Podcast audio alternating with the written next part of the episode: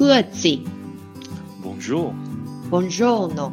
Allegra。你们现在收听的是瑞士的 Small Talk，来跟我们一起分享瑞士生活的酸甜苦辣吧。大家好，我是舒婷。我是 Debbie。在写脚本的时候，我就有一种感觉，这集大概会很难录。尽管这一期主持人们都是来听故事的，一个激励人心，但同时也让人痛彻心扉，一个跟病魔奋战将近二十年的故事。那首先，我们先来邀请跟我们讲故事的来宾欧里。大家好，我是慧琴，大家要叫我欧里。呃，首先可以请欧里自我介绍一下自己吗？好，大家好，我是来自于台湾新竹的慧琴，那大家要叫我欧里。那目前呢，我是住在瑞士法语区，大概啊、我从二零一零年六月二十四来到瑞士，然后已经十二年半了嘛。然后目前有个十岁的小朋友，还有一个比我大两岁的先生。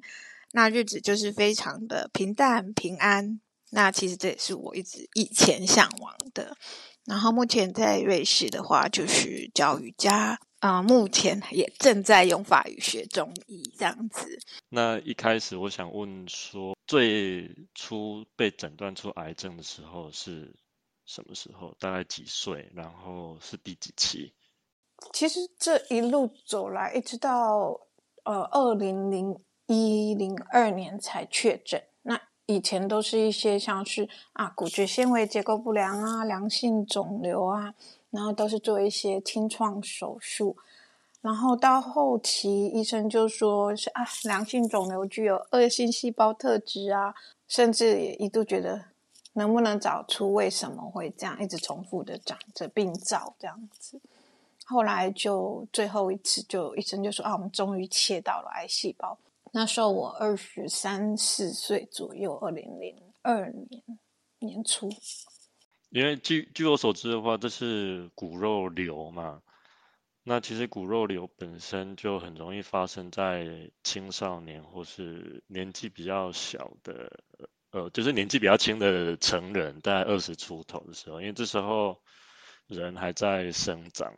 癌癌细胞本身其实都是自己的细胞，但是就是在生长增生的时候出了一些差错，然后会造成它不同，就是长得很快，然后又占掉没什么功用，但是又占掉其他细胞的资源。其实主要是我的生活习惯，睡眠不足跟休息的时间不足，然后可能饮食那时候大学嘛，又耗了很多的精力体力在教有氧舞蹈啊、亚历山大教课这样子，然后学校也上课，所以我常常让自己呈现一个压力很大、又睡眠不足的状态。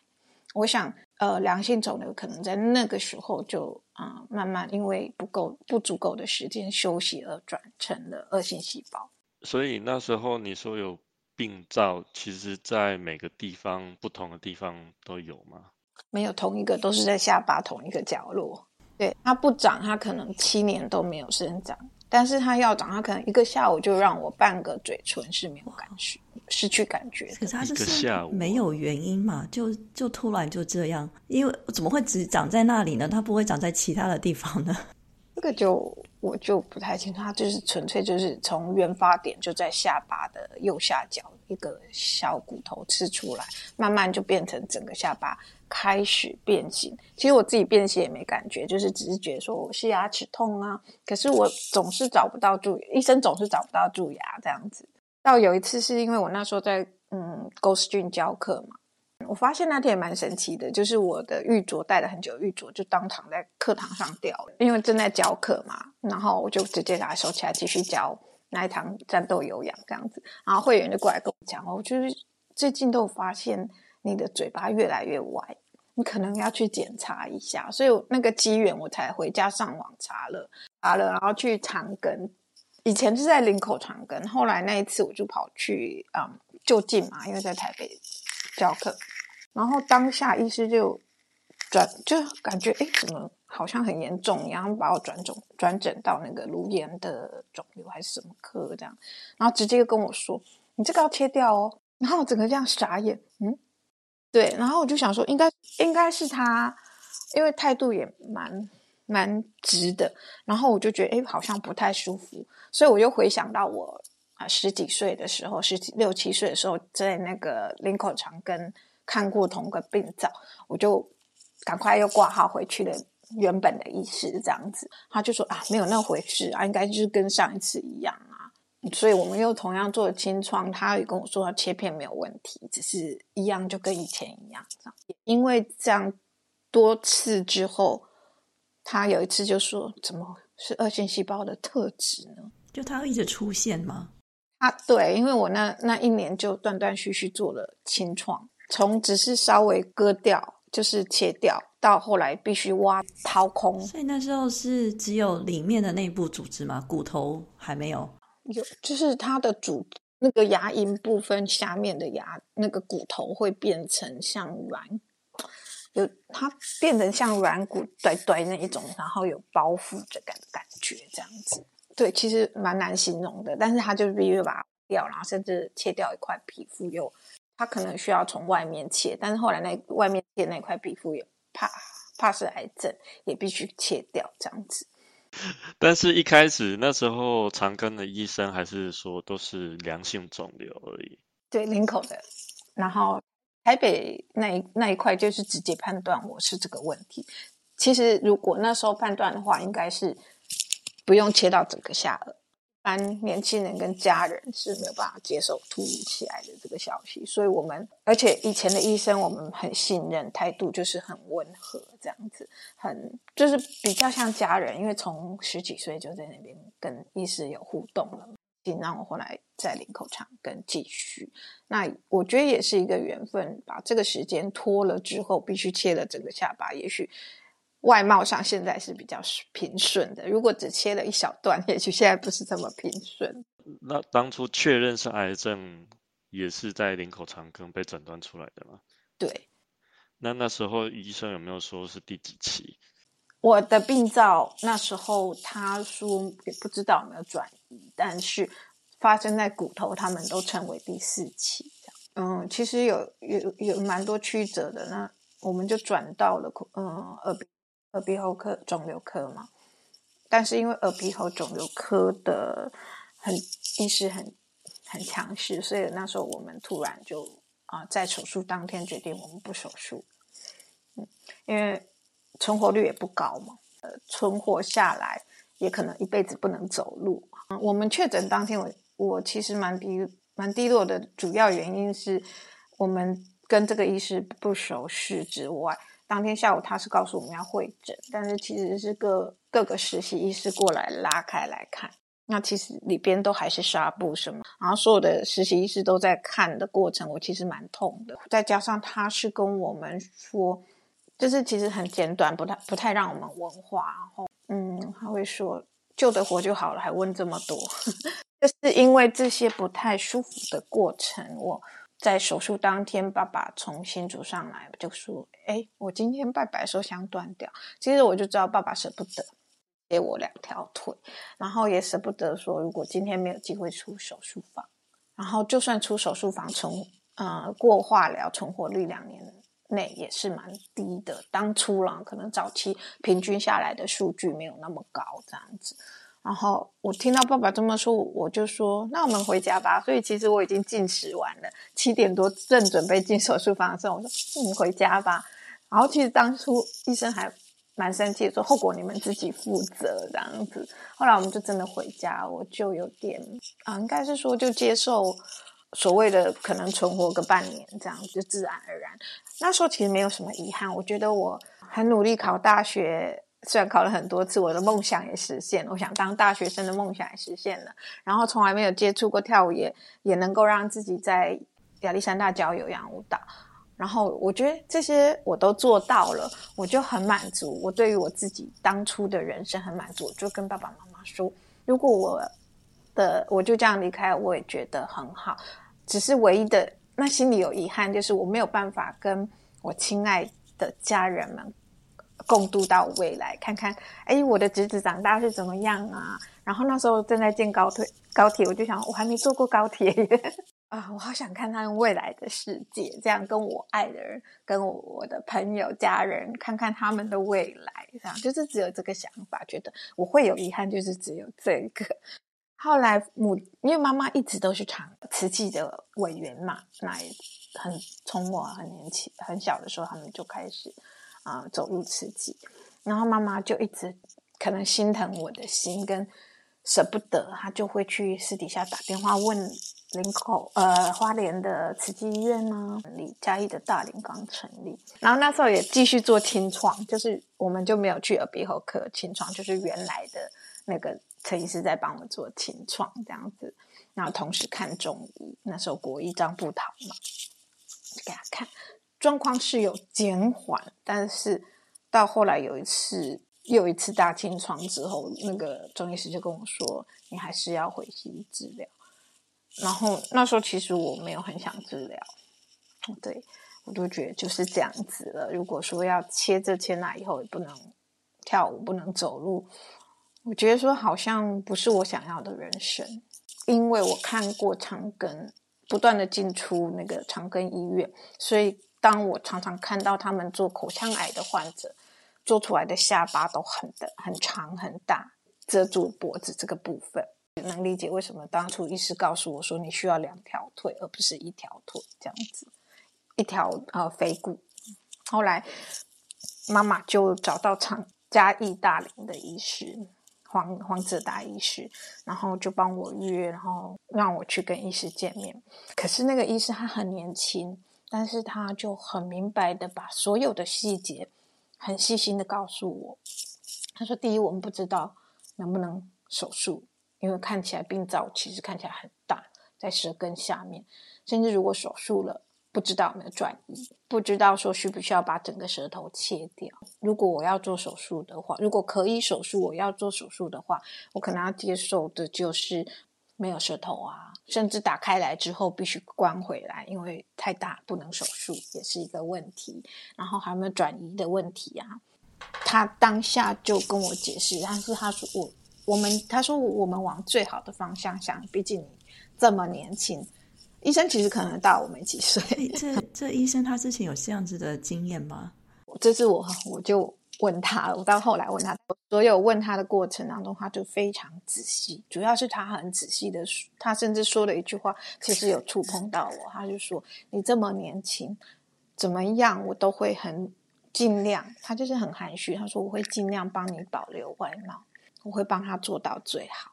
那我们尽量都是用一只骨头这样子。”让你有机会走路这样，然后他那时候我就 问了，就是我问了一句，意思一句，我看他看他这么年轻嘛，我就那你有你有做过同样的个案吗？那个医生也很老实哦，他说他以前跟是老师吗还是教授一起做过，所以你会是他的第一个个案。那个时候，对，黄主任他真的很很很可爱，但是我我因为。这一份嗯视病如亲的真诚，让我觉得很安心。我就看跟妈妈说，我们就当天就马上住院，刚好可能礼拜五吧，应该是礼拜四或礼拜五就当下住院。那还有六日嘛，我就跟家人要求说，我礼拜天要回家拍全家福，所以我们就又回匆匆忙忙回新竹拍了一张全家福。因为那时候就真的不知道说我还有没有机会。跟家人一起拍照啊，然后就这样子，然后也很幸运，一切都是很幸运。各个医师会诊，大概十几个小时、六七个小时的手术，然后跟截肢、跟整形外科组合，所以就存活下来了。一切都是每过一个两年都是一个奇迹吧？对，就至少从刚刚那一段，我我听到一个。一点就是医病关系其实是很重要的，因为就是一开始你在长庚遇到的耳鼻喉整流科医生的感觉让你不是很好。我听你的叙述，我会觉得说他们其实没有把病患的选择呈现给你，因为其实正常他们应该是要把不同的选项还有可能会造成什么后果跟你说，然后你要自己做选择。而这个我觉得是嘉义的那个大林医院的医生有做到的，是不是可以请你解释一下？什么肿瘤发生在下巴，而你需要截肢，请你解释一下。嗯，因为肿瘤在下巴，所以嗯，病灶可能没有办法再保留我的齿颚，整个下齿颚，等于说我们的。呃，就是整个下巴必须切除。那很幸运的是，我还能保持保留到关节的部分，所以我还有机会去用。嗯，当初它是两个提案，一个是用肩胛骨做成下巴，这一个骨头是肩部有一个骨头是比较呃没有呃实用的功能这样子，所以是可以做下巴。然后还有一个就是小腿的腓骨可以做。呃，切整截下来看需要的长度，然后把它组成下巴的形状。那我后来选择腿，因为肩膀我不想要肩膀变形。然后那时候我就觉得，哎，小小腿好看不太出来。但是其实切了之后才知道啊，很痛苦。觉觉得对，截肢其实很痛，很痛。那个全身会，就是截完肢打了吗啡。那个吗啡一过，就是全身会跳起来发抖那一种，然后戒吗啡又是一个过程的，主要是还是回答问题，下巴它就是必须做整个下巴的截肢，呃，切除，切除之后把腓骨切成了三段，然后有整形可以是把它组成下巴之后装组回去这样子，所以其实是从我的脖子切开来。这边的脖子这边的皮肤切开来之后，把这个皮肤掀到鼻子这上面来，然后再去做下颚的截肢过程，然后再装组进去之后再缝合回来。我觉得你刚才讲，我都会开始想象那个画面，就哇，哎，你这样真的能够撑到二十年呢？你真的是活下来是奇迹耶，还能够结婚生孩子，真的是天大的奇迹，我觉得。就感谢感谢上天，让我的生命继续延续。其实当初做化疗的时候，就好像跟我跟 Debbie 提过嘛。其实化疗化疗当初的时候用的一个药剂，他们叫小红梅。然后那时候医师肿瘤科医师就跟我说，这个可能会造成你以后可能没有生理期，没有月经，然后可能也不孕这样子。那时候听听就算了，因为我化。化疗做六次，不到六次，我大概六次一结束，我的生理期就来了。所以我一直觉得，哎，我好像很幸运，也很健康。不孕这件事，我那时候就觉得我其实很遥远，因为刚从病况恢复，然后甚至那时候有男朋友嘛，但是家他们的家人发现我在做化疗，就都很反对。所以，嗯，只要有感情的话。对象的家族都是会产生一种抗争。那一段日子谈，在我认识我先生之前谈感情，其实都是蛮痛苦的，都会遭受到对方家人的排斥跟非常的抗拒这样子。所以那时候也没有认为说自己是不是可以走到生小孩这个地步，所以我没有去考。然后没想到结婚之后也自然而然就受孕的。那我一直认为我们我要怀孕是很简单的事，直到要生第二胎的时候没有办法生出来，就跟妇产科医师约，然后他也觉得说做了各方面检查，说那你第一个小孩怎么来的？我们已经检测出来，我所有的卵子没有一个卵子是成熟的，第一个孩子是怎么来的？早就已经萎缩了，所有的卵子已经在。嗯，卵巢的部分已经萎缩了。想要就是拉回去一点，呃，就是在你可不可以跟我们讲说，就是动外科手术截肢，然后补下巴，然后呃，这大大概在什么时候发生的？然后在这个大手术之后，又做了多长的疗程？二零零二年的十月。七号、八号那一天做了截肢手术嘛，然后，嗯，在病床上，其实，在加护病房躺了两个礼拜，两我我不是很记得，大概两个礼拜、三个礼拜。出了加护加护病房之后，从十一月到住到十一月底、十二月初的，在在普通病房，可以坐上轮椅出病房去晒太阳那一天，我其实很感动，有点恍如隔世的感觉。那截肢跟下巴的那个手术不是一起的吧？就是一天十六十16六个小时，是蛮大的一个手术哦。就是他们医师叫接力赛，啊，真的需要，这样真的太累了医。师的接力赛，医护人员的接力赛，就结束之后就是住在加护病房。那在在这个手术之后，就是又陆陆续续还有不同的化疗跟不同的疗程了？那这总共经历了多久的时间？其实还蛮快的，隔年大概六月就结束了化疗。医师评估我状况恢复状况还不错，在年底的时候就马上安排了化疗。所以这样不到一年的时间呢，你说十月一直到隔年的六月，应该就是你那时候还年轻吧？而且你的，我觉得你的生命力非常的旺盛，你真的很想要活下去，你不想要留下任何的遗憾。我说要活下去，我好像没有太耶。真的吗？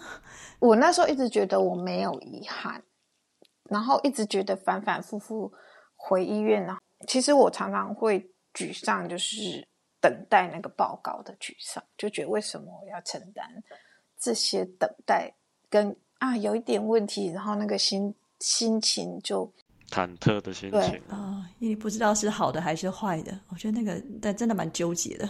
我觉得好像有点像人家在等审判这样子，然后特别哦是你处的那个环境，应该会看到很多重症的病人。我觉得那个在心理层面又是另外一种那时候其实呃比较低迷的那一面，当然我不会跟家人讲，有时候会跟当事人的朋友讲分享，就说，哎，我其实觉得很想，我常常跟他讲，我好想换一个新的人生。当然这这些话不能跟家人讲，朋友讲都会被说你好不容易活下来怎么样啊？就为什么会想换？因为其实一个女孩子，我我觉得总是在回头率很高的那个脸蛋下，你会希望自己是一个平凡的脸蛋，然后那时候就会有当年曾经有这些渴望啊，就是说，嗯，我的人生走到哪一个点结束了，就好好结束。我就开启了下一段很棒的旅程，这样自己心里这样想，但是其实功课没做完，是要留下来的。生了孩子之后，我就不会有这种想法，我反而希望说，我要陪我的孩子长长久久，就是我能给他多少母爱，我希望这个母爱可以持续的滋养他，到我就是竭尽我这个身体的所能去滋养我这个，给我这个孩子，就像他滋养我一样。对，有时候听到这种故事，会觉得说哇，平凡会变成一种奢求。对，那时候觉得说自己为什么没有办法到达一个平凡？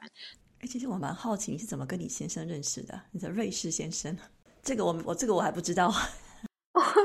我其实在网络认识的，然后因为我很早就用脸书，那时候我在二零零五零六年去了啊、代言了澳洲的那个费达的打工旅游，然后所以很多人用了脸书，那时候的脸书其实都还没有放照片，都是只有短短的讯息这样，所以我在零六年就年初就用了，早期你都还可以联系到一些外国人，然后。我其实那时候就找我搭话，但是我觉得我不太那时候在台湾上班，然后我们公司我在华尔街美语嘛，然后他们公司也都是外国人，我没有很想搭理说不是真实生活中见得到的人。但是他刚好有一个机缘，在一零呃零九年，他父亲去世，对他来说，他想要改变自己，所以他就买了机票，他就选随便选了一个。地方有一个网友的地方，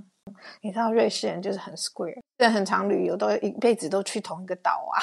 然后他也是只吃瑞士食物的人哦，你要知道非常的非常的 Swiss Swiss，但是他就是刚好这个机缘给他有一个突破，那也是我们相识的一个机缘，所以他就到了台湾旅行。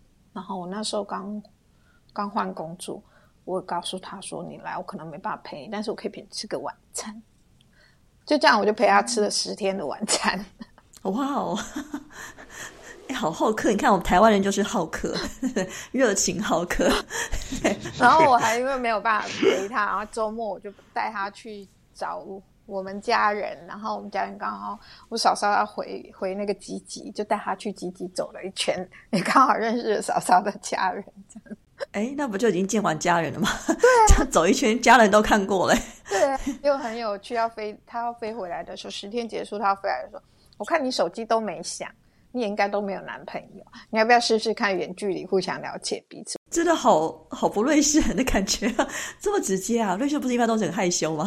还是法语区有差？哦，有可能，我们德语区就比较无聊，法语区还是浪漫一点，好吧？也没有很浪漫啊，当然我们就是因为飞机票太贵，我们就闪婚了。如果生长在台湾，我应该是。没有那么容易妥协，但是我们又嫁到很远，所以没有办法想回娘家就回娘家，所以婚姻就留了下来了。这个应该就是老天的安排，有必不得已当中给了互相彼此更多机会，去好好的经营这个家庭，经营彼此的关系，跟接纳彼此，应该是说也同时接纳对方。啊，你觉得对方的缺点，其实是你自己内在看得到，因为那个不见得是缺点。而是你在你心中，你也许在乎的那个点，而去接纳那个点，去打开那个结，让我自己内在的灵魂里程有另外一份更宽容的接纳度，接纳了自己，所以也蛮感恩我的先生把我带来瑞士。所以你在瑞士之后就没有再发病吗？就你的问题就已经解决了吗？这个癌症刚来瑞士的时候，的确就是很不。我我觉得还蛮幸运的，嗯，来到大概两两三年之后，我就遇到一个很棒的家医。只要我有任何一点点不舒服，一个 email 过去，他马上是马上是安排我做检查。我觉得我很幸运啊，遇得到这些视病如亲的医师。如果有一点不舒服，很长以前比较常肠胃不舒服，就会去找医师，然后医生就会做进一步检查，或是口腔因为长期溃烂会产生肉芽。然后肉芽组织这些，然后或是这边感冒啊、淋巴啊，就是肿啊，这些都会马上去找医师。那医师都会马上帮我安排检查，所以其实很安心的在瑞士。而且我觉得还有一点很重要的是，因为你跟你先生认识之后，呃，认识的时候已经其实大的疗程已经结束，但是就是手术啊、截肢啊那些都已经。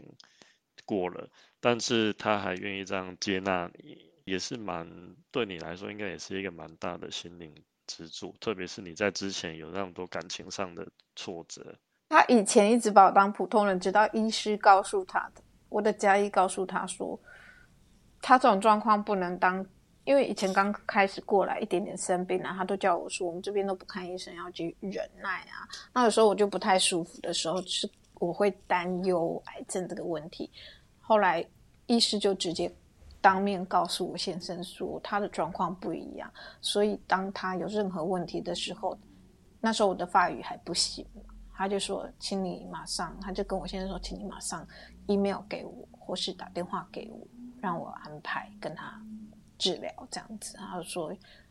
也因为这样，他才发现我好像不太一样。但是在之前，在结婚之前都没有感觉。会啦，但是我觉得说他，他对待我的过程，让我我当回当你想当回想你想当的 平凡人，对他一直把我当平凡人，所以跟他相识二零零九到现在，我觉得我的生活也因为他走向了。普通平凡的一个阶段，这样子，他也让我追求，我一直想教瑜伽，他一直支持我，所以我就不断的做进修。那现在有机会教课，现在又想要学，因为自己身体状况又想学中医，他也很支持我，就这样支持着我去追求我想学的东东西。就等于你们互相圆满了各自的人生吧？你们这里是互补，也是，而且互相。我们更接纳了自己的内在，才会更接接纳了对方。对啊，我我觉得说，就是听这些故事，其实到现在，因为你已经走过来了，都觉得讲得很云淡风轻。可是当初那当下，断出癌症，陆陆续续进出医院，然后加上手术后那个复原漫长的过程，我觉得很难用言语，觉得那种痛苦不是每个人都可以了解的啦。但是我很感谢上天给我这份礼物，去体验这样的人生，而让我更认识我自己内在的灵魂。这一辈子正在做了什么样的功课，做了怎么样的学习，怎么样的一个成长，而引导也许我下一段的灵魂里程会是另外一份功课，而不需要再做同同样的功课。其实我是很感恩这一份礼物，因为我看到你的，你有一个脸书专业嘛，叫做疗愈。蒲居左瑞士，这个好难念哦。所以我们会把这个脸书专业的连接也放在我们的的资讯栏里面，好吗？好。最近的新闻呢？他最近的叫做有有感吗？你有开课对不对？对，我有我有开，我有线上开课，就是教在瑞士的台湾人，谢谢他们给我机会。我有机会在线上跟大家分享瑜伽。那另外的话，我就是实质上我就是日日常生活接的都是一些私私人的客人。真的活得好健康啊！所以我们大家要好好的睡觉，休息跟睡眠是非常重要的。然后还要运动。到了我们这个年纪，还是要好好学习怎么如何保养身体了，对吧？对啊，到了四十几岁、快五十岁，就是云淡风轻的好好照顾自己，内在跟外在。年轻的时候呢，周遭的长辈总是耳提面命的分享自己学到的人生经验，那都是希望我们不要走他们的冤枉路。但呢，当时血气方刚的我们，因为没有真的走过，所以呢，常常还是不信邪，自顾自的做自己想做的事情。不过，已经在这个世界上活了数十载的我们，也不见得就尝过人生所有可能发生的酸甜苦辣，特别是面对生死。我想也不会有人想在这个领域大赚经验值吧。那我们希望这一集带来的故事可以让各位有些启发，并更珍惜自己拥有的人事物。那再次谢谢欧丽来跟我们分享你的人生故事。谢谢。如果你喜欢我们的节目，欢迎推荐给你的朋友们，还有按订阅跟分享哦。今天的节目就到这里了，谢谢大家的收听，我们下集见，拜拜。拜拜，拜拜。